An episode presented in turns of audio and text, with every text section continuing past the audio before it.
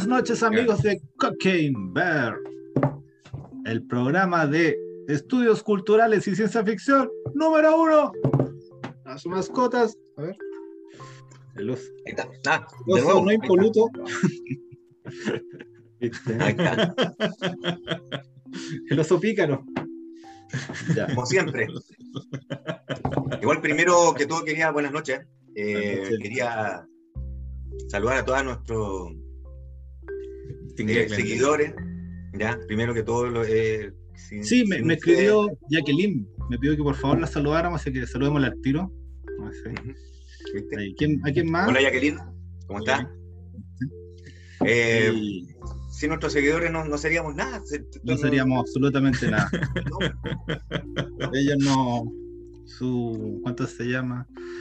Su visionado no, nos da fuerzas día a día para continuar con este bello programa. Exactamente, la existencia del otro, del otro ajeno, es la que nos da, no- la que valida nuestra existencia. Y eso, lo, eso es un tema importante que deberíamos tocar hoy. Oye, déjame presentarlos, porque no lo he presentado todavía.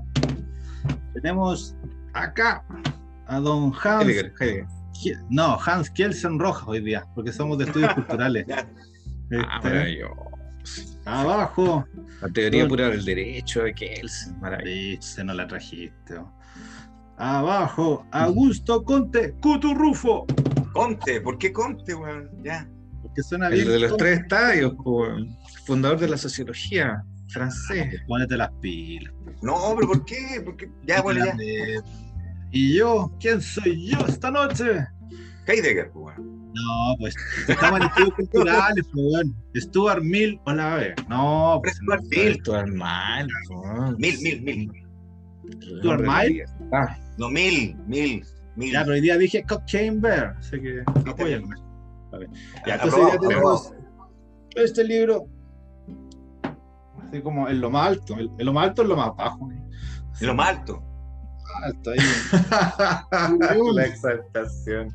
El tío Ok. Bion, como le dice el Leonardo. El tío Bion, El como tío, Bion. Oye, saludos, Leo. Saludos. Saludos, Leo.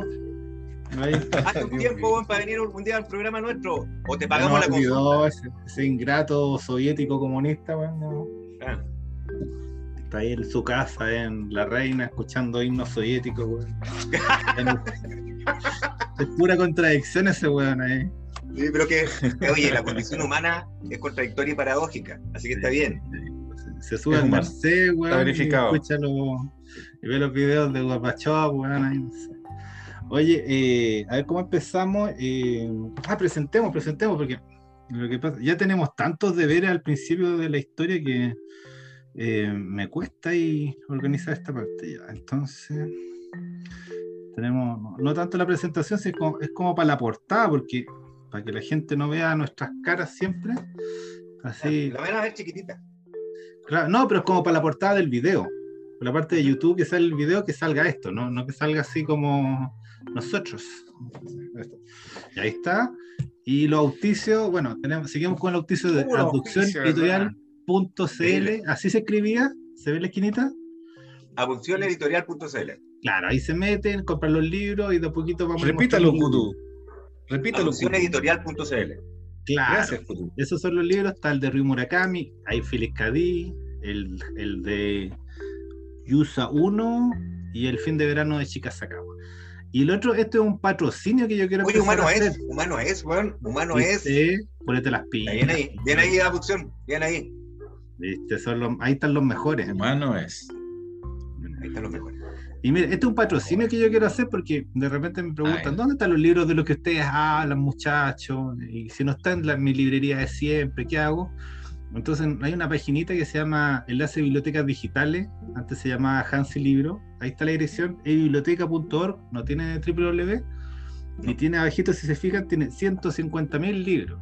Entonces, 43 Tiene que Entonces, si busco un libro, lo más probable es que esté en Hansi Libro. Lo más probable. Entonces, lo más probable, entonces, no, no se sienta expulsado de este Olimpo de la literatura y de la filosofía, puede entrar gratis con Hansi Libro. Ya, no, no, no ha ayudado mucho Hansi, entonces yo quería patrocinarlo un poco ahora. Y este Agradeciendo. el- Eh, claro, sí que ser agradecido en la vida. Y este es el caballero que nos convoca ahí, Buyun, Ahí está, grande. Con su Grande piano de cola. ¿Ya? Ese piano está en su casa. Y él dice, tengo un viejo piano de cola, para que no le den tanto color de que tengo un piano de cola. ¿Ya?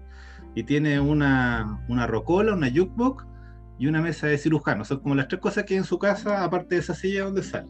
Que la silla es como vieja igual, así como que... Entonces vamos a hablar como de no cosas, pero a ver, si era ahí, ahí nomás, sí, era como para, la, para los la presentación, ¿ya? Está bien, gracias. Oye, pero después vas a volver con la, la, la, la Es presentación. que como hoy día le toca a Joel que él se despliegue y si después queremos complementar, volvemos a la Pero tú presentación. tenías un montón de citas que de ese libro, tenías rayado el libro completo, cortala. No, Eso es cierto, y yo creo que primero, primero que hay que, hay que, hay que nada sincerar, digamos, para, para que nuestros los espectadores eh, comprendan lo que va a pasar a continuación. Este libro, Dale, este libro, en realidad, bueno, lo leímos con, con Andrés, eh, pero eh, creo que tomamos diferentes caminos, digamos, en, eh, en el curso de la lectura. A mí me pareció que nuestro amigo Byung-Chul Han, Pium Pium, Tío ¿cómo Buyun. se llama? Tío Yul, Tío Buyun le vamos a decir. Tío Buyun. Eh, eh, no, es, no es ni tan brillante, ni, ni tan innovador, ni, ni digamos, ni da tantas eh, salidas, ni es tan honesto intelectualmente como podríamos uno pensar. Eh, me parece que él saca la mayor parte de sus ideas de otros autores a los cuales no les da crédito, y me parece que eso es muy deshonesto. Eh, Ya, pero espera un poquito, digamos que... pero, espera un poquito ahí. Sí, Yo, yo lo Déjame que eh, establecer del programa que eh, Buyun, eh, el tío Buyun, eh, no es un eh, o sea, se le presenta siempre como filósofo y todo, pero si tú te eh, fijáis en la biografía, él es especialista en estudios culturales. Y lo que yo, yo lo veo así, su trabajo, básicamente es un estudio cultural. Él no está problematiz- problematizando filosóficamente. Yo, yo sentí esa objeción al principio, yo la pensé, igual me molestó como hasta la mitad del libro, y de repente revisé y no, pues este, este libro está enmarcado dentro de los estudios culturales, lo que pasa es que quizás es una ciencia que no hemos leído tanto, y por eso yo hablé como de Comte, de Stuart Mill, así como para, ¿cuánto se llama? Para situarlo. No, no estamos en, en la familia de Aristóteles, de Platón. Eh, no, él no, ciertamente que no. Claro, ciertamente no. que no. Pero entonces, y, y- y lo que él hace es precisamente lo- de lo que se abocan los estudios culturales, a tratar de entender hacia dónde no- nos está llevando, eh, hacia dónde está avanzando la sociedad, pero de forma gené- genérica. Él no, no va, ¿cuánto se llama? No va a sistematizar y no va a problematizar. ¿Ya? Entonces, eso como un paréntesis, pequeña defensa y ah, vuelve, vuelve a ti la pelota, Joel. Antes, antes de cu- cualquier cosa, eh, eh, Joel, igual me gustaría que, por favor, hiciera una pequeña introducción al libro No Cosas. Después le, le tiráis toda la mierda. Dale, dale nomás, la mierda es bienvenida. Bueno, lo, lo que pasa es que este libro se inscribe dentro de, de la, de la gener- Oh, generalidad del trabajo y tendiente a una posición crítica respecto a nuestra sociedad contemporánea y va analizando diferentes aspectos de la misma para tratar de desentrañar, digamos, eh, el problema en cuestión. ¿no? Eh, lo mismo pasa con la desaparición de los rituales, en que habla de la necesidad de, de rescatar, digamos, una necesidad romántica, porque en realidad este es un nombre, un nombre romántico, siempre está mirando el pasado con nostalgia. Es, es muy romántico la re- él, es muy nostálgico, eso no, no hay nada que hacer. Eh, y en este libro de lo que se trata es un poco eso, pero también eh, dar un paso adelante y empezar a analizar la relación que tenemos con los objetos y con la información eh, en el mundo contemporáneo. Él, en el no cosa, se precisamente se llama este no cosa, eh, lo que da a entender es que ha cambiado nuestra relación con las cosas porque ahora se encuentra en realidad nuestra atención más enfocada en la información que en los objetos en sí. Antes, parte hablando de, a- a- aparte hablando de Anna Arendt, de que en realidad a las personas eh, eh, eh, adquieren su nivel de significación y, y empiezan a entender el mundo a través de la relación que tienen con los objetos.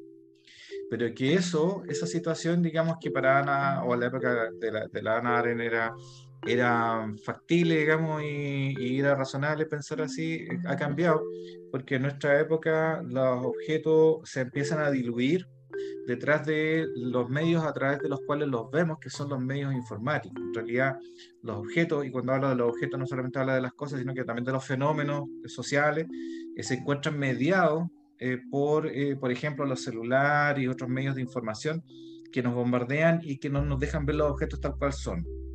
Y en el fondo, eh, lo que, de lo que se trata el libro es más ir desgranando ese, ese, ese hilo de, de, digamos, de cuál es la situación actual, en qué se ocupa la mente actualmente, que de información más que de cosas. ¿ya? Y de ahí empieza a hacer una serie de, o sea, en realidad el libro está repleto de citas y, de él es muy de muy del muy de la frase digamos la muy frase redonda de la, de la, frase claro del enganche digamos del, la frase que cautiva. del eslogan. Sí es, es, un hombre del eslogan ¿ah? y muchas veces comete errores y en realidad puede hacer muchas, muchas impropiedades porque eh, dice cosas que no corresponden. Ahora ya entramos a la parte de la crítica, dale, sigue. claro, pero eh, ¿cuánto se llama? Eh, yo creo que es interesante el hecho de que un, alguien que se entiende como filósofo o como un estudioso de la cultura haya alcanzado estas cotas de, de fama y de interés. ¿ya? Porque yo, por ejemplo, le decía a Joel que me costó mucho comprar el libro. Así fue una, lo compré por internet, estaba agotado, fui a una librería, estaba agotado, fui a otra librería, en Antártica estaba agotado y en Feria Chilena quedaba el último. Y este lo, lo sacaron como de la vitrina. Entonces no. Entonces, imagínate, estoy hablando de un libro de filosofía que en esto, siglo XXI, estudios culturales, estudios estudios culturales, que ya se está leyendo. Entonces, quizás se está leyendo mal, quizás se está malentendiendo, quizás se está yendo por el lado de la seducción de, del tío Buyun, pero de alguna manera está ahí en, primera línea. No es se llama, no. Oye, para hacer una, un alcance medio, no sé, no sé quién va a estar de acuerdo conmigo con esto, pero ¿no será porque Byung Chul es coreano, que lo están leyendo? Porque eh, está toda la movida de, una, un, movimiento pop de, de, Corea, o sea, es toda una huevada de, todo viene de Corea, ahora antes venía de Japón, ahora viene Corea. Eh, ¿Tendrá que ver eso, ese fenómeno cultural pop? No, yo eh, creo que va por el lado de que sus libros son de 100 páginas, que uno, digamos, se lo puede conseguir en cualquier librería porque está por todas partes. Eh, de hecho, el mismo éxito de, de, publicidad, digamos, que representa él, eh, a mí me parece que hace que, digamos, que tú puedas parecer muy intelectual y muy, muy al día si te encuentran en la micro, en el colectivo, con un, leyendo el Vinchul A mí no, no, me parece, no me, no me parece, digamos, eh, un escritor de peso, pero sí muy de actualidad. O sea, eh, habla de cuestiones que puede vivir cualquiera, en realidad son fenómenos que cualquiera cualquiera puede, digamos, descifrar y, en realidad son todas cosas que se saben, digamos. O sea, que los celulares nos absorben, que nos quitan el tiempo. No necesitamos un filósofo alemán para que nos venga a decir eso. Pero sí lo que es grato para pero no, es alemana, no es alemán, no es alemán. Sí, pero, escribe en alemán. se formó en Alemania como filósofo. Y no, y no, es, y no es filósofo. como estudioso de la cultura. Lo que pasa es que lo que pasa es que si tú buscas que alguien sea titulado en filosofía para que sea filósofo, tendríamos tendríamos algunas diferencias. ¿ya? Bien, pero, eh, pero, pero, que yo creo que es pues, importante Sócrates no tenía título de, lo que él está haciendo, por ejemplo. ya vale. Por Entonces, ejemplo, a mí... Eh, eh, dale tú, dale tú, dale tú. No, si yo, está bien, lo que pasa es que quiero racionar un poco la, este, este, este, este encono. Este, eh, pero eh, eh, está bien, yo, yo está súper bien tu posición, me gusta la posición del juego, me gusta. hay que, hay que yo, yo estaba viendo más o menos para dónde va Byung Chul toda la volada con los libros que he leído. ciertamente no, no, no, está afanado por crear un cuerpo filosófico sólido, No, no, si el, ahí estamos de acuerdo. El se perdió hace mucho tiempo. Ahí estamos de acuerdo los que anda buscando Mm. Ya, eso por un lado. Entonces, lo que él está haciendo es hacer una crítica sociológica, casi diría yo. Es como, es como un Lipovetsky norcoreano, surcoreano, no sé. ¿Cachai? Entonces, quizás por ahí va la línea y desde ahí habría que tomarlo. Sí, se hace mucho, me parece mucho lo que hace Lipovetsky, una crítica cultural, toma elementos de la cultura, los desgrana, los da vuelta. Y claro, eh, el tema es que tú te sientes muy bien cuando, cuando te das cuenta que, oh, exactamente eso es lo que yo he pensado siempre. Te sientes más inteligente como lector. Ah, porque el otro filósofo, el otro hay filósofo alemán, Sigmund Bauman. Sigmund Bauman, la, la, son, son como locos que, por que, que, que, piensa igual que yo, por lo tanto yo mismo soy más inteligente y me considero más inteligente. Y eso te, te, te alimenta el ego. Estoy, leyendo estoy leyendo filosofía, ¿cachai? ¿Cuánto cuesta el libro? 15 lucas, 100, 100 páginas. 12, he leído 4 o 5 libros de filosofía este año, ¿cachai? Ya, pero, digas, no, me dices que no es filosofía, ya. pero todo el mundo ya, dice que es filosofía. Ya, bueno, Ahora, démosle no, la tribuna sí, no, a don Andrés Olave. No, pero es que, mira, eh, lo que hay que puntualizar acá, es, por ejemplo, ya, eh, está claro que no, no, está inventando la rueda y todo lo que he dicho sale no, en otras partes. Eh, me llama la atención, por ejemplo, que no, no se cita a, Barico con los bárbaros, un libro que se escribió hace como 20 años y que tiene muchos de los temas que sale acá en No Cosa. Pero lo que más, más me llama la atención, porque yo, yo entiendo las críticas, que de repente es muy posero, muy melancólico, medio tramposo, pero el problema principal que está planteando el tío Bullón es que hay una especie como de transformación metafísica, un cambio de paradigma radical entre el mundo analógico y el mundo digital.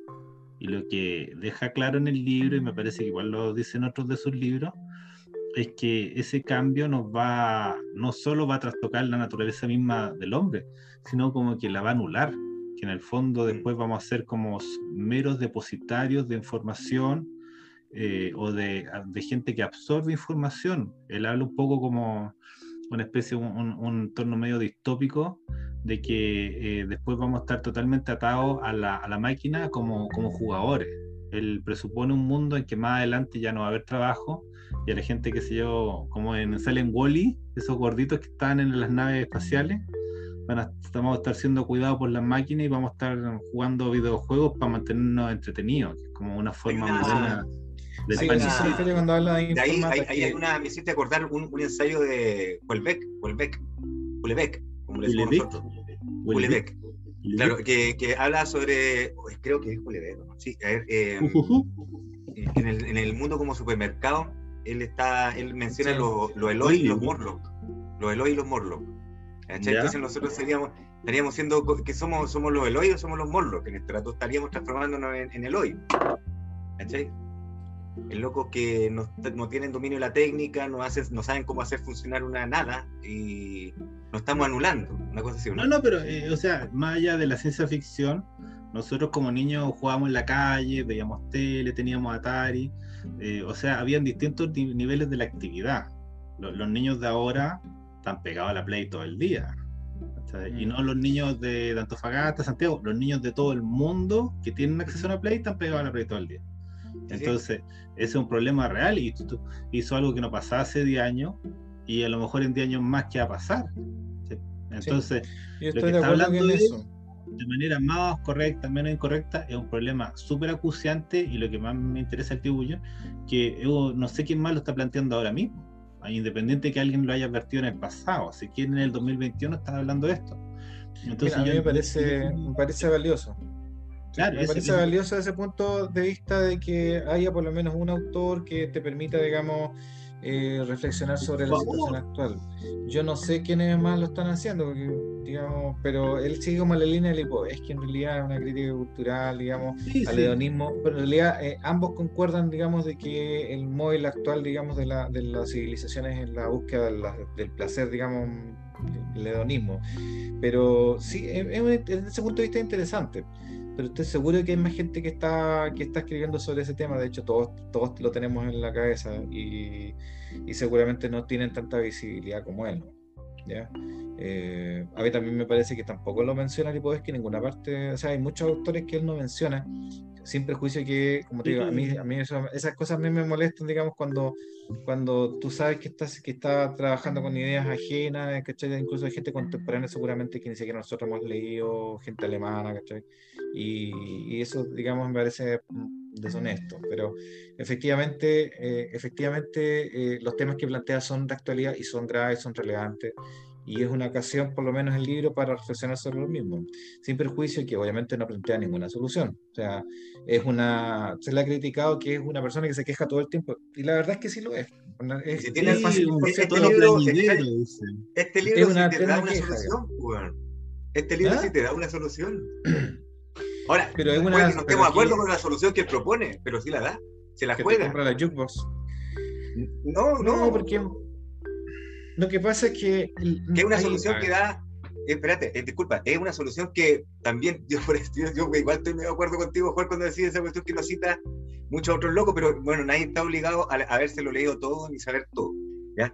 Pero eh, por allá, en el mismo, en el mismo libro ensayo de Beck, él dice, en uno de sus ensayos, dice que está la solución para todo este mundo lleno de información, que estamos ahí eh, eh, eh, invadidos y todo el rato ¡ah! tirando la información. Estamos hablando del año 2000, lo escribió esa weá. Y, y él dice, sí, es súper fácil, dice, hacer, hacernos un lado. Esa es una revolución íntima, dice, de hecho, Culebé. Hacernos, hacerse un lado. Y bueno, y Bion Y él también se pone hacer al lado. Pues.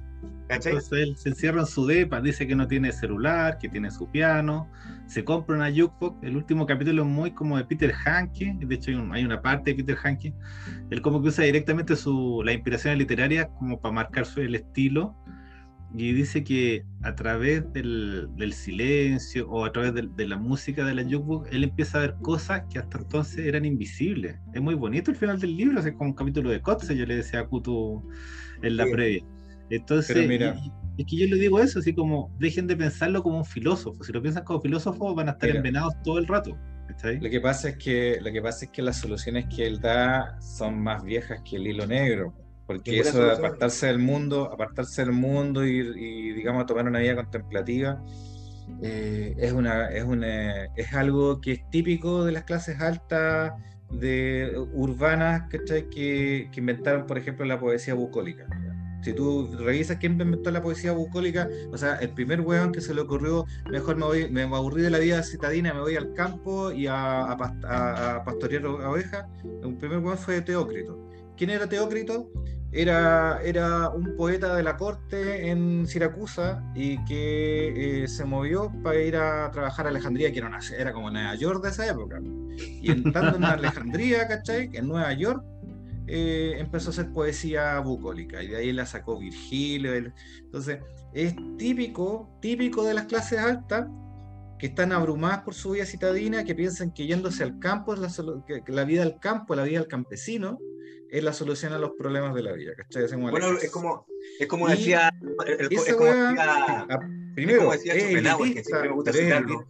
Creo, creo que Schopenhauer decía eso, la, la, gente, la gente, la gente sin, sin recursos viaja por necesidad que es la migración, y la gente con recursos viaja por aburrimiento. Pues. entonces, y creo que la solución que plantea él, evidentemente, tiene el mismo efecto que la que tenía Teócrito, que no cualquiera, no, el campesino de verdad, no el, el que pozo de campesino, eh, no tiene la posibilidad de, eh, digamos, de salir de su, de su lugar, ¿cachai? Y el verdadero citadino, el que depende de, vender algo en la calle, en la ciudad, el buen asalariado, ¿cachai? Que tiene que trabajar, digamos, de sol a sol, ese no puede tampoco tomar eh, las llaves, irse a, la casa de campo o a irse a la parcela, ¿cachai? A, a, lo, a los Cicerón, ¿cachai? Ya no, sí está bien, pero, eh, pero mira, yo te digo, eh, ya metamos las manos al fuego, así. ¿Cuál sería la solución? Porque, o sea, Buyun dice, plantea como ya la, este mundo de caos digital, de de alineación digital no va a llevar a, la perdición del humano. Entonces él busca rescatar el humano a través de la contemplación. Entonces la contemplación es básicamente un lujo, está bien, pero ¿cuál podría ser un camino medio? ¿Qué podría ser el hombre, no sé, pues el taxista? Levantando la mano al puto. No, lo, que pasa es que, me, acordé, claro, eh, no sé de dónde lo leí, quizás tú puedes recordarlo, quizás te hayas escuchado, ahí leído algo así, que habla sobre cómo inicia la, la, filosofía, que es la contemplación básicamente en, en, Grecia, cómo se inicia, cómo, y él parece que fuera Nietzsche, ¿no? No me acuerdo. Eh, que, que, dice, bueno, estos esto, estos hueones, los, los, griegos eran unos hueones que están allá pastando, con los, llevaban a, lo, a, lo, a las ovejas a pastar por las montañas y los hueones no tenían nada más que hacer que sentarse en una piedra y pensar. ¿Cachai? Entonces, quizás, eh, pero ellos eran gente ciertamente necesitada, pero el tiempo del, del, tipo de trabajo que, que, ellos tenían les daba tiempo para pensar. ¿ya? Ahora, también hay otras teorías que dicen que una, una sociedad genera eh, contemplación en la medida en que satisface como Malthus las necesidades básicas, ¿cachai? Bueno. Mira, en No, pero espera un poquito que me acordé de una weá. Está hablando con Joel. Ya, no, pero espérate, para meter ahí el paréntesis. Me acordé de una película de, de, hace poquito que es de Jim Jarmusch, que es Patterson. No sé si la vieron. Entonces, Patterson es como, es un tipo, porque dije el taxista, no, pues Patterson es un tipo que es conductor de autobús. Mi crero, el weón, pues, micrero de un pueblo chiquitito de Estados Unidos que se llama Patterson. Entonces, él no está libre del, del, trabajo, no está libre de los problemas domésticos, de los problemas económicos, porque la esposa igual es media derrochadora pero al mismo tiempo él, eh, desenvuelve una actitud poética constantemente. Entonces yo creo que por ahí va un poco así, no, no hay que entender la, postura de Ullón como no, cómprate un piano de cola. Quizá él está mal planteado al final, porque dice, no, yo tengo un piano de cola, tengo un departamento de... Es, es, medio extremo. se puede comprar un piano de cola, Pero él tiene un piano. de cola, como para que no piensen que no compró el Steinway precisamente. No, pero está el piano. Ahí está el piano, por favor. Pero ¿quién tiene un piano de cola, po? Yo tengo una melódica. Un piano ya, Yo tengo una melódica. Es muy elitista, ¿cachai? No, no podí. No, no, bueno, no pero ahí digamos, no es realista para una persona, digamos, normal. El piano de cola. Pero ya, pero yo estoy planteando el camino medio. En Patterson. Pero estás tomando muy literal, pues. Ya, ahora, ya, déjame, déjame hablar un poco con Kutu, que, se, me, se, me, está olvidando la weá que le tenía que decir. Ah, bueno, eh, los pastores, los pastores de la antigua Grecia. Eh, efectivamente, la pastoril era la, era la única o una de las pocas ocupaciones respetables para los antiguos griegos. Si tú recuerdas, eh, Apolo mismo fue pastor. Aparis, príncipe, fue pastor. Y eso es porque se estimaba por los griegos de que era precisamente una labor contemplativa, una labor que no, no, te ensuciaba las manos, sino que era simplemente, eh, digamos, eh, contemplar, digamos, pastar a los animales. Entonces, efectivamente era una de las pocas profesiones dignas, para, incluso para un, para un hijo del rey, para un príncipe, ¿cachai? Eh, ¿Por qué? Precisamente porque tú guardabas la distancia, ¿cachai? Y no era un trabajo no era trabajar una porqueriza, no era trabajar con las manos. Eh, ah, y lo, y lo otro, eh, sí, es que también siempre vuelvo al mismo libro. Lo que pasa es que los mismos libros son los, son los, son los mejores. El, el, Cándido, por ejemplo, de Voltaire, al final. Cuando, cuando, eh, cuando, es que ese libro es, es, tan bueno, es tan bueno ese libro. Eh, el otro día me leí la, la, la, de, de, Voltaire por André Marois. De André Marois, sí.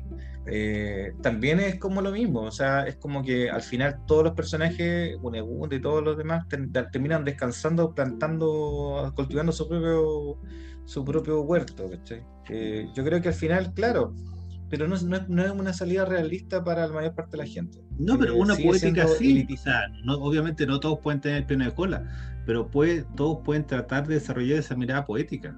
Yo creo que quizá ahí falla, y, y ponte yo también lo pensé, y recién ahora me acordé de Patterson, si no, no lo había pensado en toda la semana. Pero ahora como que llegó claro. Y, y cuando él cita a Hanke está precisamente en la construcción de una poética. Mira, a ver, déjame poner algunas partes del libro para que no. Dale, ya, pues sí, sí, para que la gente se haga la idea de cómo está construido el relevo. Y no, sí, porque tú estás estamos, estamos pelando mucho, pero al final nos estamos mostrando al tío Buyun con su piano de cobre. Está el tío Buyun, grande tío. ¿Es un Steinway o no? ¿Qué decís tú, Joel? ¿Veis la foto no? puede ser este One Sons. La verdad es que está. Parece que borró la. Puta, puede A propósito. No, parece que es un. No parece no, un Steinway. No, parece que es un Bechstein. Bechstein. No son tan caros esos. ¿Cuánto cuestan, yo? ¿10 mil dólares? No, son súper caros igual. No, no, no son Steinway, pero son. 20 mil euros. Muy bueno, son, es un muy buen piano alemán. Ya, bueno, bueno, bueno. Son dos clases. Y entonces yo puse alguna, algunas fotitos de. Clases, ¿no? Entonces, bueno, esto, esto ya lo dijimos, las cosas retroceden cada vez más a un segundo plano de atención porque hay mucha información y todo, pero eh, a ver, no tanto acá. Eh... Sí, eso podemos hacer, ¿eh? y yendo por frase y conversando de claro, los temas por ejemplo, no, nos esta parte a mí me encantó, porque al principio los bosa, y cuando los bosa, cuando eh, yo me acordé de, una, de un texto de Kafka que sale en sus diarios, y él, página, o sea, como a la mitad del libro, saca el texto de Kafka. Yo, yo, yo ya lo tenía presente. ¿Y cuánto se llama aquí? Era una carta a Milena que, ¿cuánto se llama? Eh, que Kafka ya, bueno, él estaba en el principio de la tecnología, ya habían teléfonos, habían telégrafos, él estaba, hablando de 1920, 1930, y él ya, incluso las mismas cartas, él describe un poco de ellas. Dice que cualquier comunicación que no sea directa, así como vis a vis, así como cara a cara, implica una mediación, una intermediación de los fantasmas. Y, eso es, interesante, porque Kafka tenía unas, intuiciones muy profundas. Entonces, a ver, déjame ver lo leer. Kafka piensa de otra sobre no cosa. Hay otra cita de Kafka muy buena, ¿eh? uno de los cuentos. ¿Te acuerdas? Ah, escribe que toda la infelicidad de su vida proviene de las cartas que escribe. Las cartas, dice, han traído al mundo un gran quebranto para las almas. Escribir cartas es tratar con fantasmas. Ah, Los besos escritos no llegan a su Es como todo un juego así que es kafkiano, o sea, es un arte que uno nunca termina de comprender. Eh, eh, eh, es, como una palabra así como divina que nos cae como del cielo con Kafka. Siempre, hay un poco de misterio en él, pero él cuando se llama, él, él, él ya asume que todas estas mediaciones, la misma mediación tecnológica que estamos haciendo nosotros para reunirnos, nos perjudica más de lo que nos beneficia ya estamos multiplicando el ruido, estamos, ¿cuánto se llama? Estamos, seguimos horadando el silencio. Entonces, áurico. ¿Ah? Es como lo áurico en Benjamin, la falta de autenticidad. entonces, eh, entonces, este, este, es un, o sea, eh, claro, el tío Uyun está todo el rato presentando esto y, ponte, se larga con Heidegger, yo no, no puse recortes de Heidegger, pero eh, él es como, como su favorito y, le da, le da la, noción de, la, de, las cosas en Heidegger, el uso de las manos en Heidegger, o sea, yo creo que hay pega ahí, pues no, no sean tan así como, no, este ya, lo que dijo ya lo dijo alguien más, lo dijo alguien mejor. Yo no he dicho nada malo del tío Tío pues.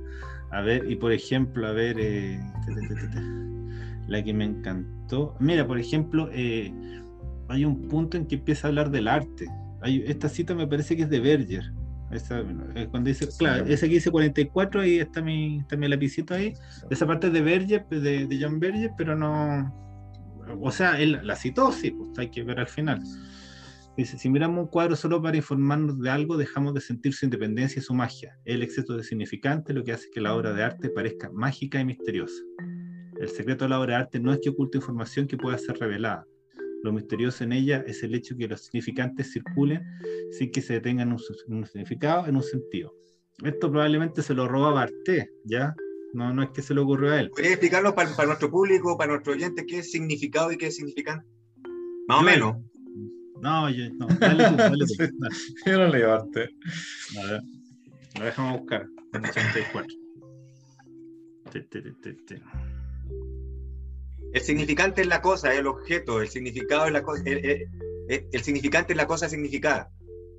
Y es una sola cosa, ¿ya? El significado puede adoptar distintas formas. por, casi por definición, todo el mundo es, tiene, es polisémico, tiene distintos significados. Una misma cosa puede tener distintos significados.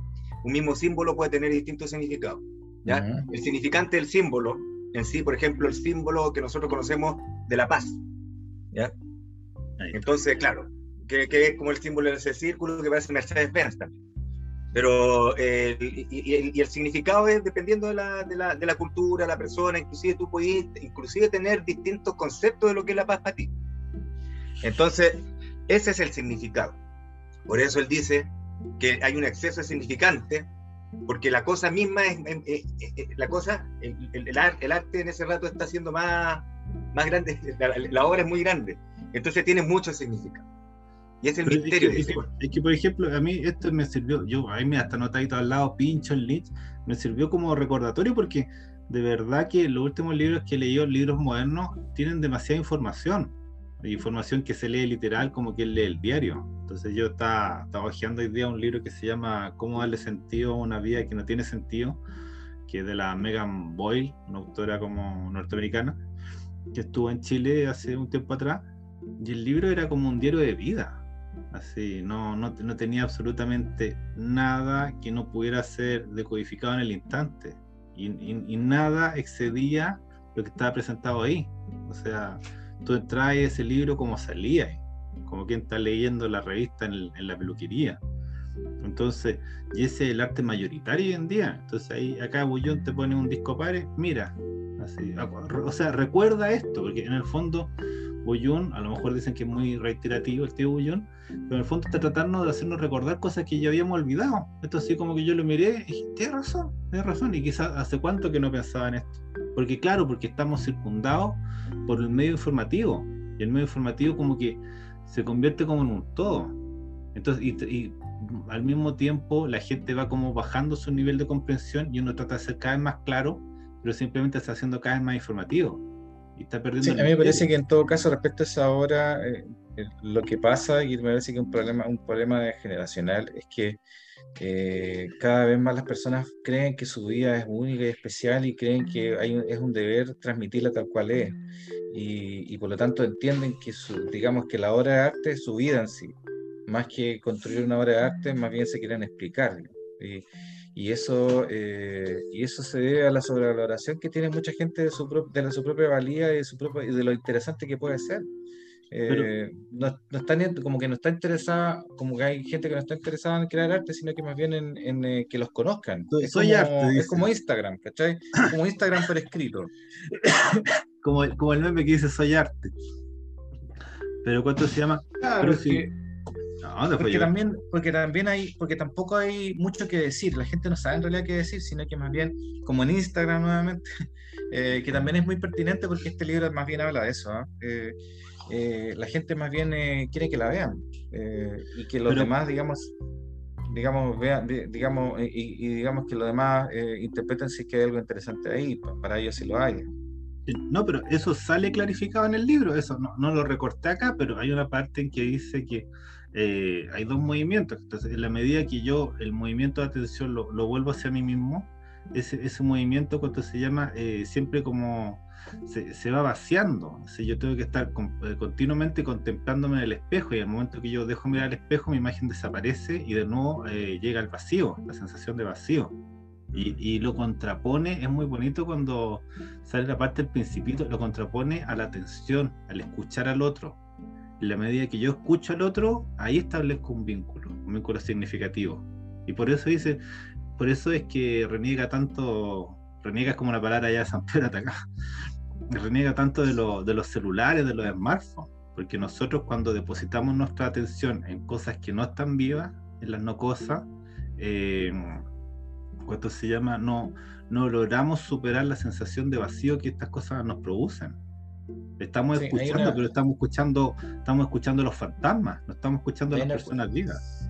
Hay una cuestión interesante ahí porque no lo hice, pero me parece que apunta al transhumanismo, que es que hay ciertos objetos que son humanizados o que son extensiones de nuestros propios seres, o sea, el propio celular el hecho de que, por ejemplo, entremos en angustia cuando se nos pierde el celular, eh, el hecho de que lo consideremos en el fondo, aunque no lo meditemos, como parte de nuestro propio ser, eh, sin duda marca una, una distancia, digamos, eh, con los objetos cotidianos, con los objetos normales. O sea, el celular es más que un objeto, no es una cosa, sino que pasa a ser, digamos, en, alguna medida también un sujeto o parte de un sujeto eso, esa, esa, esa disolución, digamos, eh, de los límites entre, entre sujeto y objeto respecto de ciertos objetos significativos, como por ejemplo un celular, es, una cuestión que a mí me, eso, eso lo reconozco, es un tema con el cual no había reflexionado y, me parece importante, digamos, eh, notarlo.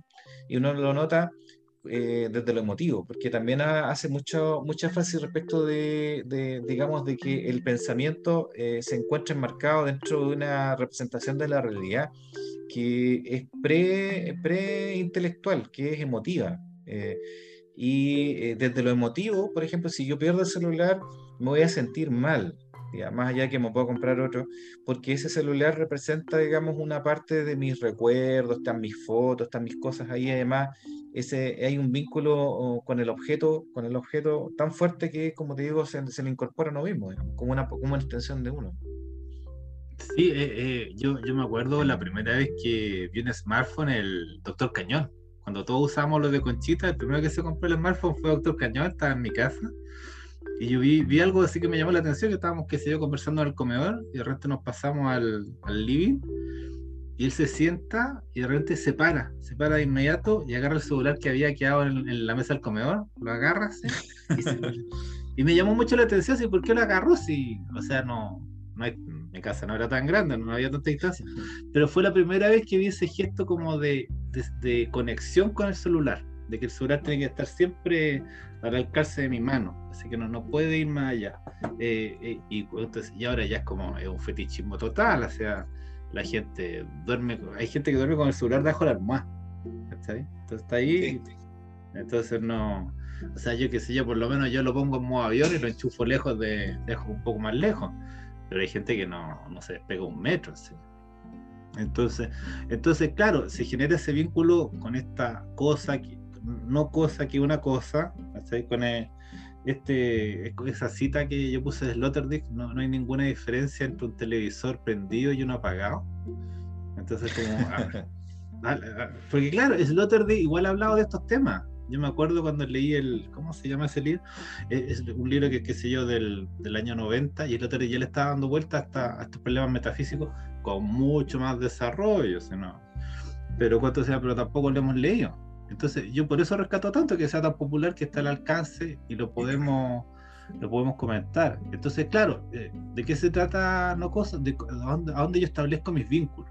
Si lo establezco con cosas reales o, porque eso es lo que él quiere, establezcamos nuestros vínculos con cosas reales o con cosas fantasmales, con, con cosas del mundo digital que nos vuelven adictos y nos hacen sentir cada vez peor. Es que interesante eso porque en el fondo tú decís, y lo que dice y lo que interpretáis, lo que yo también estoy de acuerdo con tu interpretación de lo que dice el Churcán ahí, es que establecemos, establezcamos vínculos con cosas reales, ¿ya? Porque si lo establecemos con, la, con, otras cosas que no son reales, en este caso, por ejemplo, la información o el exceso de esta, no hay vínculo. No hay vínculo. Entonces no existen vínculos y nos transformamos en personas sin vínculo. Y al no tener vínculo, nos deshumanizamos. Nos transformamos en espectros. Si estamos al servicio de los fantasmas, también nos convertimos en fantasmas. O sea, yo me, yo me ponte, leí este libro el domingo, y el, el, lunes salí como a caminar ahí por el parque y mira así con todo ahí, esa como especie como de revelación que uno tiene cuando lee un libro y después, después un efecto que después se pasa, pero hay como una especie como de, ¿cuánto se llama?, de, de epifanía constante y veía a la gente del parque siempre muy agachado con los celulares. Es verdad, solo el infierno. Yo estaba totalmente engrupido ahí, embolinado con no cosas. Pero eh, e, es algo que está, es un fenómeno que está en curso y que parece que se está grabando. Entonces, ¿qué significa eso para, para nuestros hijos, para nuestros nietos? No, no pinta bien, sobre todo Joel, que es el que de verdad tiene hijos en este grupo. El verdadero padre. Es que en realidad también hay mucho elitismo ahí porque, claro, vincularse con un piano de cola, vincularse con objetos significativos como la jukebox eh, y no poner música digital, digamos, comprarse una jukebox eh, no es, digamos, una, cosa tan, tan, tan, al, alcance de la mano. Pero va, mira, eh, oye, pues es bacán el jukebox, está súper lindo. te gusta la jukebox? Soy malo, soy malo. Yo no te digo nada de la, de la, de la moneda que Yo no te digo nada de moneda. Nuevamente me acuerdo de Teócrito porque es como recetar cosas que no son imposibles. O sea, ok, puedes, puedes tú vivir, mira, sobre todo en un periodo como, como el nuestro, en que estuvimos encerrados, ¿cachai? Trabajando, trabajando prácticamente todos por, por, video, por teletrabajo. ¿Es posible prescindir de, de esto, de estos medios? Nosotros, de hecho, no estaríamos acá si no fuera por eso. Eh, no estaríamos hablando, no, no estaría escuchando a nadie. Entonces, sí, son medios, pero yo creo que el tema es que estos son medios para fines y, la gente los termina viendo más como fines que como medios. Eh, esto de la, de la, comunicación. Yo creo que hay que mantener una distancia de instrumentalizar la, la tecnología. Eh, no humanizarla, mantener la distancia, digamos, y yo creo que ese es un ejercicio diario es súper difícil. Yo, yo, creo que nuestra generación todavía, digamos, lo puede hacer. Pero lo que pasa con los chicos de ahora es que ellos viven, sí, de un, modo digital distinto. Ellos realmente son, nosotros somos analógicos, viejo. Y los otros ya son digitales. Los chicos ahora viven con este tema, digamos, de las redes. Y vamos a tener que hacernos la idea de que esto va a ser así.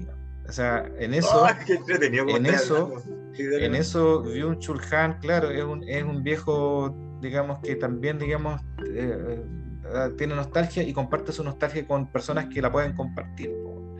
Pero yo creo que a otro, a otro público no le llega tanto esa nostalgia como nos podría llegar a nosotros. Claro, ahí surge el rechazo. Es que más, más, allá de la nostalgia, yo, yo, por ejemplo, lo personal, estoy de acuerdo con la idea de, de Yun Chulkan en el sentido de modérate un poco, o sea, gobiernate, gobiernate, lo que sea, en, en, buen chileno, gobiernense. Sí, sí, pues, loco, no es necesario prescindir de la tecnología, para nada, para nada, pero modérala, modérala, sale y ve el mundo, sale de la caverna, ¿cachai? Y, y, así es simple, es así de simple. ¿no? E, entonces, ya yo no quiero, no voy a tener un piano cola ni, un jukebox, pero voy a tener una guitarra de palo, ¿cachai? Por ejemplo, ¿cachai? Que es súper asequible a todo el mundo. Un ukelele o la hueva que queráis, ¿cachai? Pero cosas que te, que te recuerden eh, la sensualidad unida a la emotividad, que es lo que creo que apunta eh, Yun. No, yo, yo, creo que yo creo que lo principal en todo caso del libro, que me parece que me parece que igual lo, dice refiriéndose a Kafka, es vincularse con personas en el mundo real. Más, más importante pues, Porque una de las cosas que se le critica a este libro es que eh, pasa de criticar, digamos, la relación con ciertas cosas a alabar la relación con otras cosas. Eh, y, en realidad eh, lo que hay que hacer es tratar de rescatar las relaciones humanas. y ahí, está, por el principito. La parte del principito es, muy bonita, mira. ya, léelo, léelo, léelo. ese, porque este es el capítulo de las cosas queridas. Entonces, el principito entonces aquí hay una escena que ilustra lo que es una cosa querida. En ella el pequeño príncipe encuentra un zorro, invita a este a jugar con él. El zorro accede, pero no puede jugar con él, pues él no lo ha domesticado. El pequeño príncipe pregunta al zorro qué es domesticar. A esto responde el zorro, es algo demasiado olvidado, significa crear lazo. Todavía no eres para mí más que un niño parecido a otros cien mil niños, y no te necesito, y tú tampoco me necesitas. No soy, no para ti más que un zorro parecido a otros cien mil zorros. Pero, si me domestica, tendremos necesidad uno del otro, Tú serás para mí único en el mundo, yo seré para ti único en el mundo. Es muy bonita esta parte y después el avance cuenta la historia de la rosa, que la rosa para el principito era única porque él la escuchaba. Y cuando yo escucho, yo genero un lazo hacia el otro. ¿Ya? Y después se manda una parte que es como, eso me gustó mucho, es como un resumen de diferencia y repetición de Deleuze, sin citar a Deleuze, y yo le hice el esquema. Entonces ahí como que el tío Buyun explica súper pedagógicamente. No, no, no, le saqué la foto, de él la, de él la sacado, no sé si puedo hacerlo ahora. Pero antes que está con mi letra, que no, nunca se entiende demasiado. Pero es la, en la, la, categorización entre diferencia y repetición, que es un libro de luz. Entonces dice, en la repetición están los rituales, están las cosas queridas. ¿Ya? Y esas son las, eh, las cosas queridas son las que llegan al corazón. Y después, ¿nosotros dónde vivimos? En el mundo de la diferencia, el mundo de la información y el mundo de lo nuevo. Entonces es un, mundo totalmente descorazonado. O sea, entonces cuando se llama, se manda esa distinción. Claro, yo no, no, no busqué si visitó diferencia y repetición, pero yo me acordaba.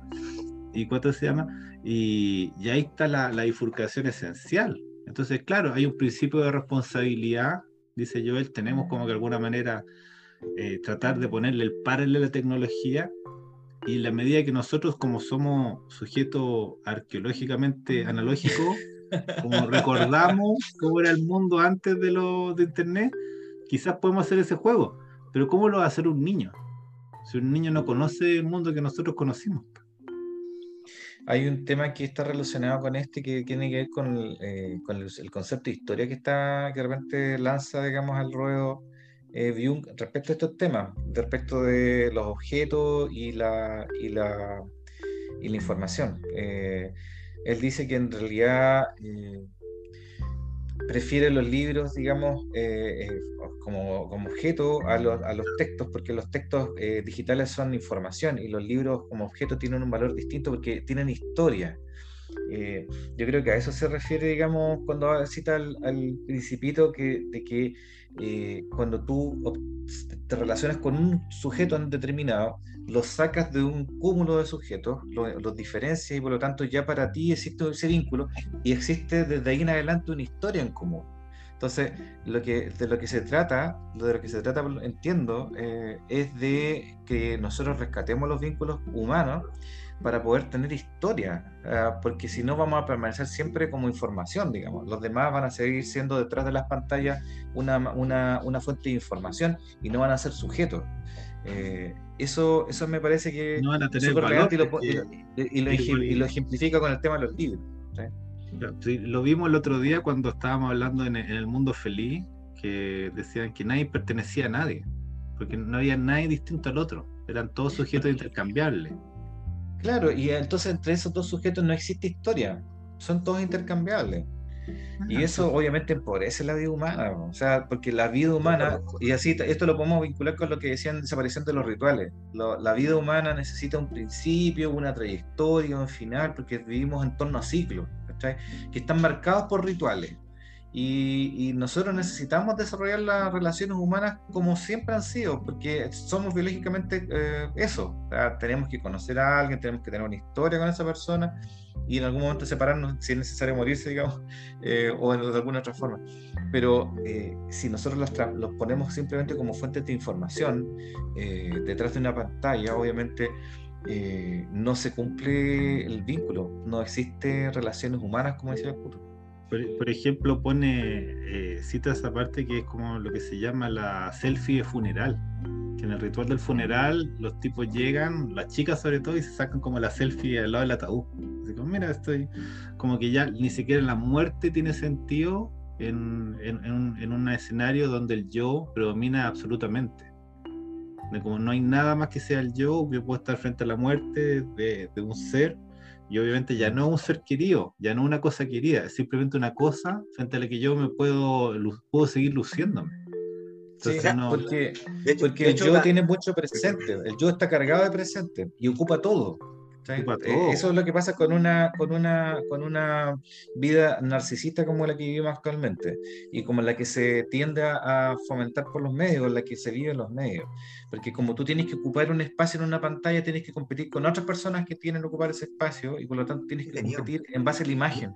En el fondo, tú usted, no sé, yo estoy, no, no ustedes, pero yo estoy llegando a una conclusión, quizá que en el fondo todo lo que está haciendo el, el, toda la la cantidad de estímulos que estamos recibiendo en este rato digitales eh, es infantilizarnos. Eh, es como volver a un estado preadolescente en el que el yo es todo y, nada, y no existe el resto nomás. Es como infantilizarnos. Sí, claro. claro. Y en la soledad también. Es un mundo donde estáis solos. Claro, porque, porque ahí se produce una disonancia, se produce una contradicción existencia ontológica, Porque efectivamente nuestra mente se infantiliza, pero nuestro cuerpo es viejo. O sea, y, ahí ese choque que tú te ves en el espejo y no soy niño, pienso como un niño, pero no soy niño, weón, soy viejo. Cagaste, te fuiste la chucha. Te fuiste la chucha. La, realidad siempre se va a imponer de alguna forma u otra. ¿Cachai? Entonces, claro, acá, acá ponte el tío dice, ¿cómo pueden ser los, medios, los medios de resistencia? Y claro, él dice, yo, yo ya no creo que haya una resistencia. Dice, cuando el muro de Berlín cayó, porque en algún momento la gente dice, ya está bien, suficiente. Hasta aquí, ¿qué es lo que establece Albert Camus como la condición del hombre rebelde? Como un hombre que ha obedecido, y llega hasta cierto punto y, dice, y, deja de obedecer. Entonces, de, este punto yo ya no paso. Entonces, tomemos esto como nuestra declaración. Entonces, ahora nosotros somos demasiado dependientes de la droga digital y vivimos aturdidos por la fiebre de la comunicación, de modo que no hay ningún basta, ninguna voz de resistencia, como que ya, ya no es posible el freno. El, el tío Bullón establece que esta transformación ya ocurrió. A lo mejor se ocurrió hace 10 años, 15 años, no, no lo deja tan en claro. Pero dice, esto ya pasó, ya todos somos infómatas, ya, ya todos somos adictos a la información. Es como e, esto ya ha reemplazado las formas tradicionales que teníamos de obtener placer. Sí, por la aprobación. O sea, buscamos aprobación en los medios. Y, como se obtiene de alguna forma para todos un poco, eh, creo que la gente se vuelve adicta a eso. Y efectivamente, eh, eh, eh, es imposible crear vínculos serios, digamos, si, lo de lo único que se trata es eh, de fomentar una imagen. O sea, una, una, una careta, una pose, ¿cachai? una selfie, si, si, si no te puedes plantear una relación con una foto, con una imagen. Y sí, y, que eso es lo que yo apuntaba también, que, que, no hay, la verdad es que si uno busca una, una solución, la verdad es que ni el mismo Yun Han la piensa, digamos, que exista. Más bien vuelve a, sobre los objetos mismos, pero sobre objetos analógicos, como la jukebox o como su piano de cola. Entonces, yo creo que para gente de nuestra generación podemos todavía mantenernos alejados. Yo, lo, yo el computador lo uso, digamos, bueno, veo algunas cosas en el celular pero, pero para trabajar, digamos, trato de mantenerme alejado, no veo televisión, no veo cable, trato de ver muy poco, digamos, en realidad en la noche, digamos, media hora. Partido. No, no, no, vi Acá nadie vio el partido, estábamos viendo, hablando de eso con yo. ¿Tú lo viste el partido, Puto? más weón. ¿Listo? no veo weá, no... oye, loco, no. A mí me gusta perder el tiempo, pero no a ese nivel. No tanto. nuestro espacio de memoria también se asemeja cada vez más a una memoria informática llena hasta arriba de masas de información de todo tipo. La edición y la acumulación desbanca las narraciones. Es bonito eso como el como igual el, el se llama intenta regresar al sentido tradicional de la, de la narración, de la historia. Las historias también nos sitúan en el tiempo. Porque como del mismo modo que nos aferramos a las no cosas, quedamos un poco en el, en el tiempo donde todos los días son iguales porque no hay ningún ritual que lo, logre diferenciar. No sé, el, el, problema acá que se está escribiendo es bastante es bastante acuciante porque nos, está diciendo que estamos perdiendo las categorías del pasado, del presente y del futuro. Estamos siempre estamos en el presente. Estamos siempre atrapados en el presente. Entonces no. Y que también tiene que ver con el prestigio, con el prestigio. Insisto, e, e, esa, esa, cuestión es entretenida y por lo, que te decía recién es la infantilización, o sea, eh, eh, eh, quien vive en el presente siempre son los niños, ¿cachai? Todo lo que existe el presente. Claro, mientras te funciona el presente, mientras la entropía no haga su trabajo, el presente es la raja, es válido, pero el, tiempo pasa y la entropía pasa y, en el mundo físico siguen ocurriendo cosas, ¿cachai? Sigue pasando el tiempo y sigue saliéndote cana, ¿cachai? Siguen saliéndote arrugas, y, pero tú pensás que estás todo el rato en el presente, es como una suerte de esquizofrenia. ¿Cachai? La que un estado esquizoide. de ahí viene el del libro de Deleuze, pues, esquizofrenia y capitalismo. Y este es un libro que tiene 50 años. ¿Mm? Así. ¿Cuánto se llama? No, el problema ya está visualizado. O sea, Bullón quizás no, lo único que hace es actualizarnos. Y recordar que es bonito eso, que es muy buen, buena pega.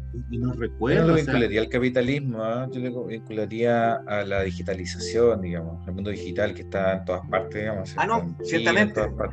Ciertamente, ciertamente, pero. Eh, pero tiene que ver con los modos de producción. Hay unos puntos en que él habla del capitalismo, que en el fondo, si nosotros. Eh, ¿Cuánto se llama? Eh, si no, nos aferramos a ciertas cosas, dejamos de consumir, sino, ¿cuánto se llama? Si tenemos vínculos significativos, no necesitamos seguir extendiendo nuevos vínculos. Es una forma, es una forma de detener la producción. hay, hay, una parte que lo, acusa, así creo que como en la página 90, entonces, de que la, ¿cuánto se llama? Eh, el, ¿cuánto se llama? El modo de la digitalización eh, favorece el capitalismo déjame, ver si lo encuentro rápidamente. Pero no. Pero sí, hace ese, hace ese alcance.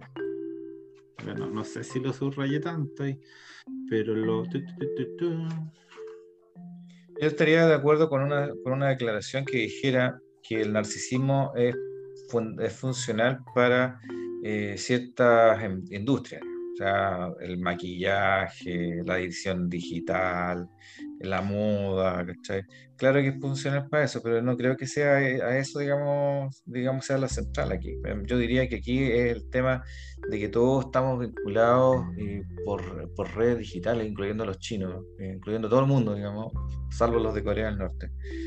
Y, la absorción, y la absorción que, que estamos sufriendo por, por estos medios. En el fondo los medios nos están absorbiendo nosotros.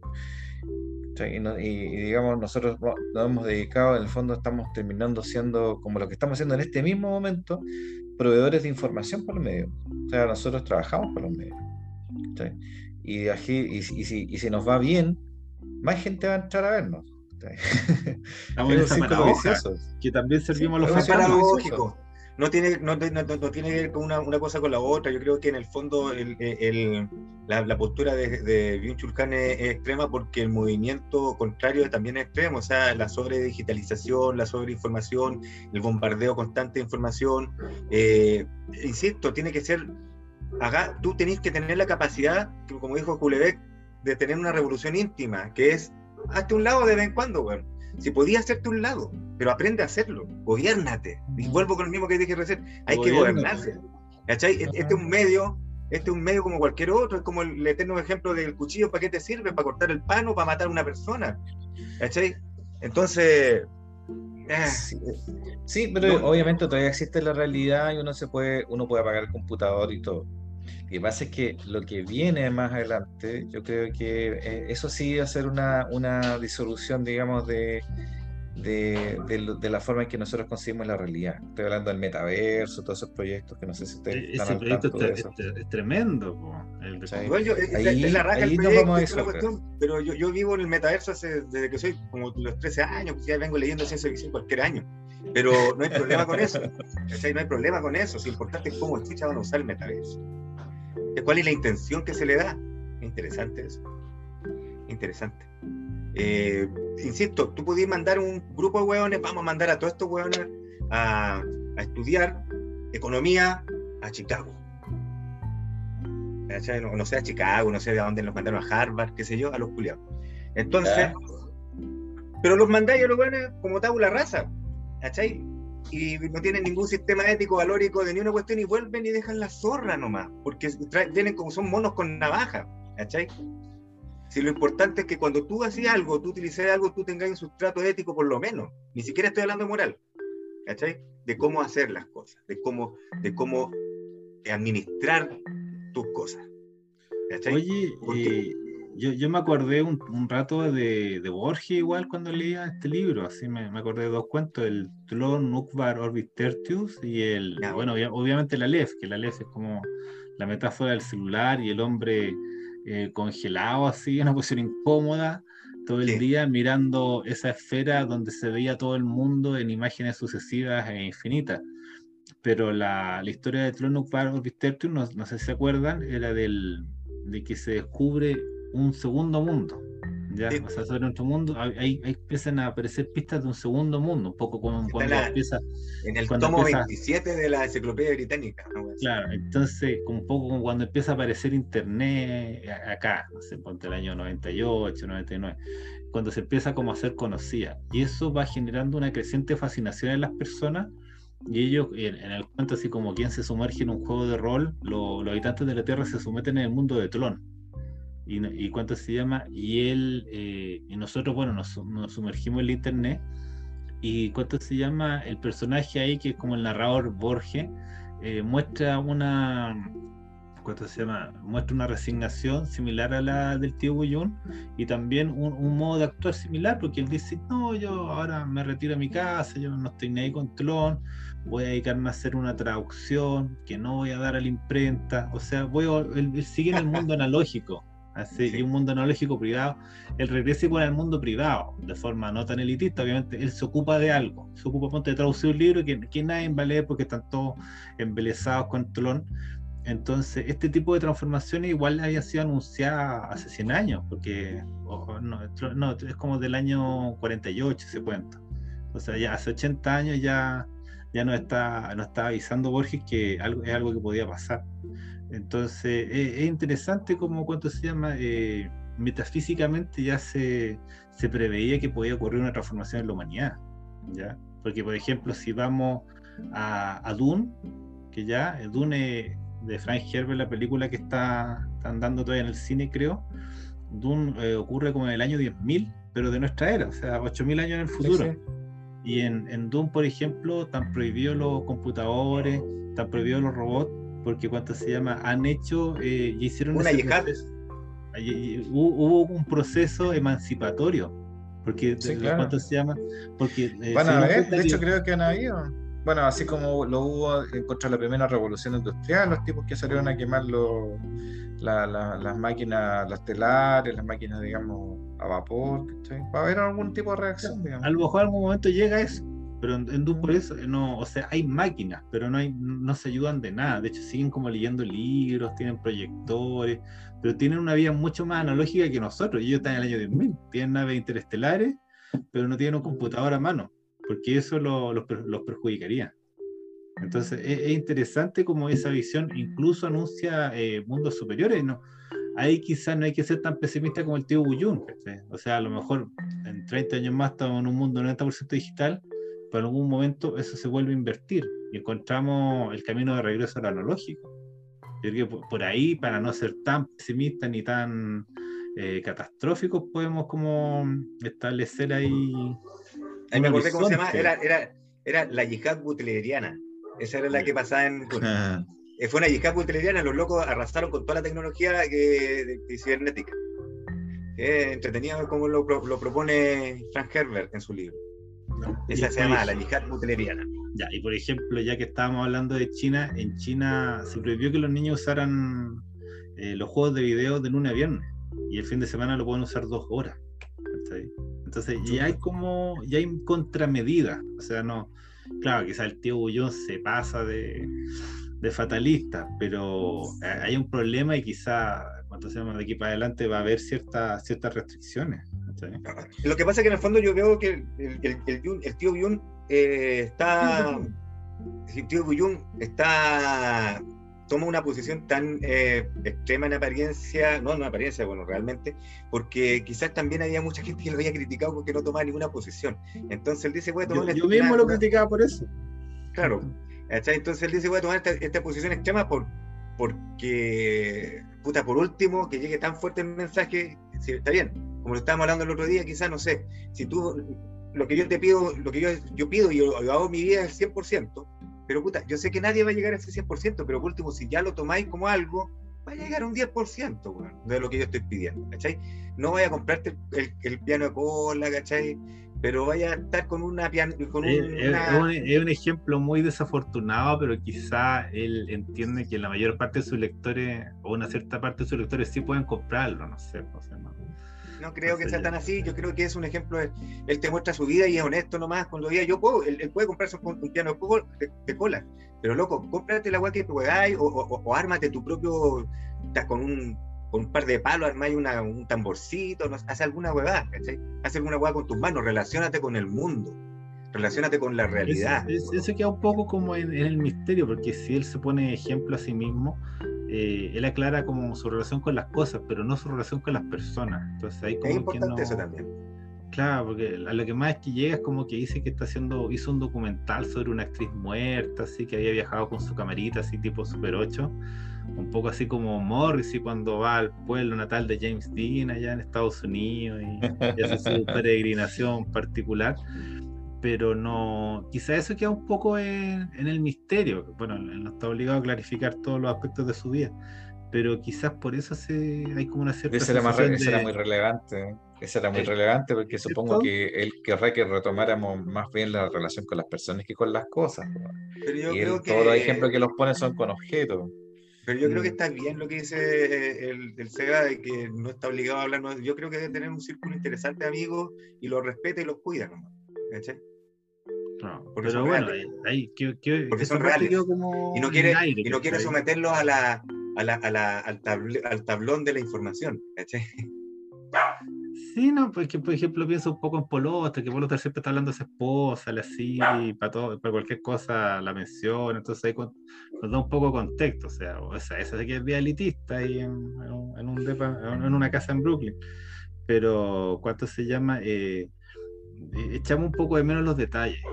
Un poco como lo que pasa en Kotze, que Kotze igual se, se desmenuza a sí mismo en su, en sus libros y como, como lo ven las mujeres, él, acepta que es un tipo solitario, un tipo demasiado distante como para generar lazos lazos sinceros o lazos, lazos profundos. Entonces ahí quizás quedamos un poco, o sea, con la historia medio terminar, pero bueno, considerando el tío Bullón, quizás en seis meses más saque otro libro y ahí nos seguimos enterando. Y, se llame, porque esto va a seguir. Esta saga porque son, sus libros son como son como capítulos extendidos de un gran libro. un solo gran libro. Yo como va cortando la, el salame lo corta en trocitos. Y, y, lo vende más. Así Claro, así vende más. Ahí facturamos. Aquí toda la carne en la parrilla. sí, el piano no se paga solo. No, pues, son dos clases, ya te dije, son dos clases en la Universidad de Bonn. Nosotros pusimos una tecla ya, allá pagamos una tecla. Ahí está. Ya, por ahí pues yo creo, pero no, yo rescato más aspectos del libro de los que condeno, ¿no? no sé usted. Yo también, es un libro muy interesante eh, que trata de recordar, o sea, no trata, nos recuerda ciertamente eh, la relación que debemos que debiéramos tener todos con el mundo. O sea, no, el, peligro de la trampa solicista está a la vuelta de la esquina. ¿Cómo, ¿Cuál va a ser nuestra relación con el mundo? Sí, mm. ¿cachai? Entonces, y la trampa, como te decía, la trampa solicita, si es que ya no estamos metidos en ella, está a la vuelta de la esquina. Eh, y si tú no tienes las herramientas para poder llevarla, porque la tecnología no se va a ir, ¿cachai? La informática no se va a ir, pero tú tienes que tener herramientas para poder vivir en esa época bueno, de la forma más humana. Él, habla de, de, Heidegger y la posición de que tiene Heidegger con las manos. Que en el fondo Heidegger decía, los actos de verdad ocurren con las manos. ¿Ya? Se tienen que tener, tienen que tener esa mediación. y, lo, contrasta con las yemas, porque el, el juego del celular se hace así, con la, no, se hace con la mano, se hace solo con una parte del, dedo, así, Entonces, es, es igual él lo, él lo, pone en contraposición constante, no, no si el tío Bullón trata como de cubrir el máximo espectro de esta problemática, aunque no la, la mayor parte de las veces no la desarrolla. ¿Mm? Sí, sí. No, eh, es un libro que yo considero valioso, eh, más allá de que uno pueda estar no de acuerdo, digamos, en realidad eh, para algunas cosas sirve, para otras no, o sea, como, como base para una posición política, evidentemente no, se lo, se lo cataloga de izquierda, él mismo se podría definir así, pero en realidad es un hombre nostálgico. ¿ah? Yo diría que su posición política es esa. Es un Virgilio exiliado.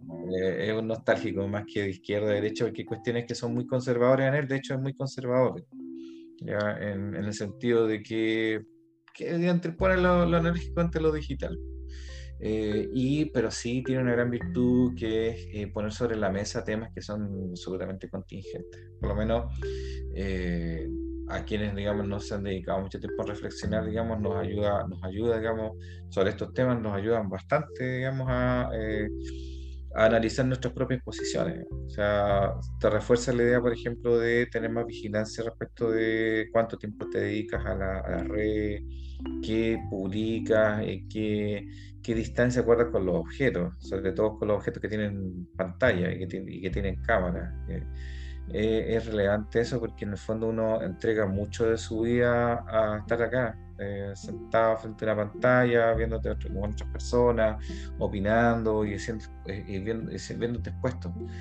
Y es bueno reflexionar respecto de, de, cuánto de uno hay en eso y cuánto es lo necesario, digamos, para poder tener una vida sana. yo creo que mucho de el, el, hecho de que la gente no lea, por ejemplo, actualmente tiene que ver con la competencia en las pantallas. Las pantallas eh, te hace las cosas más fáciles.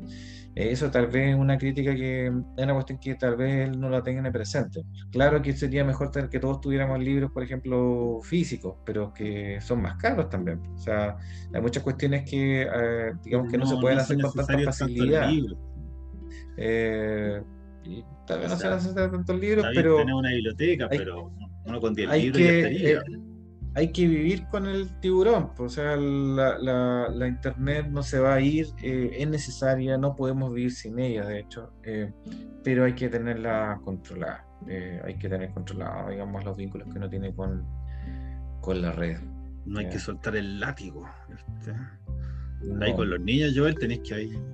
No, y no, más que nada, más que uno, y ese trabajo lo va a tener que hacer mi hijo, por, por si, digamos, más que nada no llevarse por, dejarse llevar por la vanidad ni por el ni por el anzuelo del narcisismo del verse en la pantalla y digamos empezar a peinarse y, pensar digamos de que esto es expresarse uno mismo. Eso no es eso no soy yo eh, es una imagen. Entonces uno digamos uno se entrega de repente a un personaje Y no, pues. Esto no, no somos una pipa. Como decía, esto no es una pipa, es una imagen de una pipa. Ese, ¿Cuál es Magri? Sí, fue Magri. Fue Magri ya, ya, De hecho, con decía, el- era una pipa. Decía, Sí, pues, esto no es una pipa, es una imagen de Sí. una pipa. Ahí está. Es verdad. Ya quedémonos con eso, pues ahí. Creo que estuvo bien. Ahí. Yo creo que salvé al tío Buyún del, del naufragio. No, sí, No. Yuyun está bien, Yuyun. El tío, tío Yuyun, grande, tío. Está Sigue tocando las así, variaciones Goldberg a esta hora. Sigue así, tío. Oye, eh, Algo que gracias a cualquier, su gracias a casa. todos por escucharnos, gracias a todos por llegar hasta el final. Los que llegan hasta el final son pocos, siempre son pocos, pero son los Son pocos mejores. los elegidos. Sí, oye, y mm, lo otro es que lo que se viene. Viene la próxima, la próxima semana, semana. Crónicas Marcianas del grandísimo Ray Bradbury. Seguimos Y con después Bradbury. estoy viendo si estoy como el. Ahí me tienen que ayudar. eh, Hay un libro de ciencia ficción que yo no he leído, un autor que no conozco, pero el tema es parecido al de este, de cómo la, la tecnología estupidiza a la gente. Ya literal, que son dos, dos autoescritores ingleses que hacían guiones de Doctor Who. Entonces, no sé si el libro es bueno o malo, pero por el tema me gustaría tratarlo. Y si no, el otro es ver el libro de abducción, es el del, el, el del baño de música. Entonces, no, ahí tengo que decidir. Tú me habías mostrado el otro día ese libro que de, de la, de la colección esa, eh, no me acuerdo cómo se llama esa colección, Super Ciencia Ficción o algo así, ¿Mm? Super Ficción. Y mm, me pareció interesante, po. si tenía el, bueno, el Hansi tengo Libro el lo tiene. Ah, tenía el PDF también. Mejor. Ya, pues damos a ese. Pues. Entonces ya le Crónicas damos a ese. Marcianas y después el Roe Cerebros, parece que se llama. Sí, el Roe hay- Cerebro, sí. Pero yo no sé cómo es. Entonces, yo- si el libro es malo, no, no me pueden echar la culpa porque yo tampoco lo Pero leí. bueno, si el libro es malo, vamos a tener que decir que es malo, no qué weá. Pero veamos el tema, porque me interesa así como el tema de la generación tecnológica, intel- inteligencia humana. Eh, me gusta ahondar un poco más, o podemos hablar de la literatura japonesa para, ir- para ir variando, ¿no? No sé, pues, para No, pero démosle con el Roe Cerebro, yo creo que si Ya. está en esa colección, que yo la respeto mucho, no debe ser mal. Ya, y después le toca a Joel de nuevo, porque hoy día era, era como de él, ¿no? Ahí estamos ahí. Sí, no sé, no sé, vamos a ver, vamos a ver qué se nos ocurre. Sí, sé. Ay, dejemos el misterio, dejemos el misterio. Sí, sí. Van, van Ya a ser como pedirlo. lo- lo- las semanas Sí. filosóficas con Joel. Sí. El Sí, sexo sí. y la ¿cómo? El, el sexo y el fracaso de lo absoluto. Sí. No, pero se necesita como tres meses para leerlo bien. Pues, Sí, Son no, 500 no, páginas, weón. Son 544 500 páginas. Pero es el libro, es el, es el libro de, de, de Zizek, así El canónico. se demoró todo este tiempo en escribirlo. Maravilloso. Ya, muchachos, ahí cortemos para no alargar más el. Ya, hasta luego, nos vemos, Nos cabros. vemos. Bien. Buenas noches, Chao, amigos gracias. de Chuck. Ver. Adiós.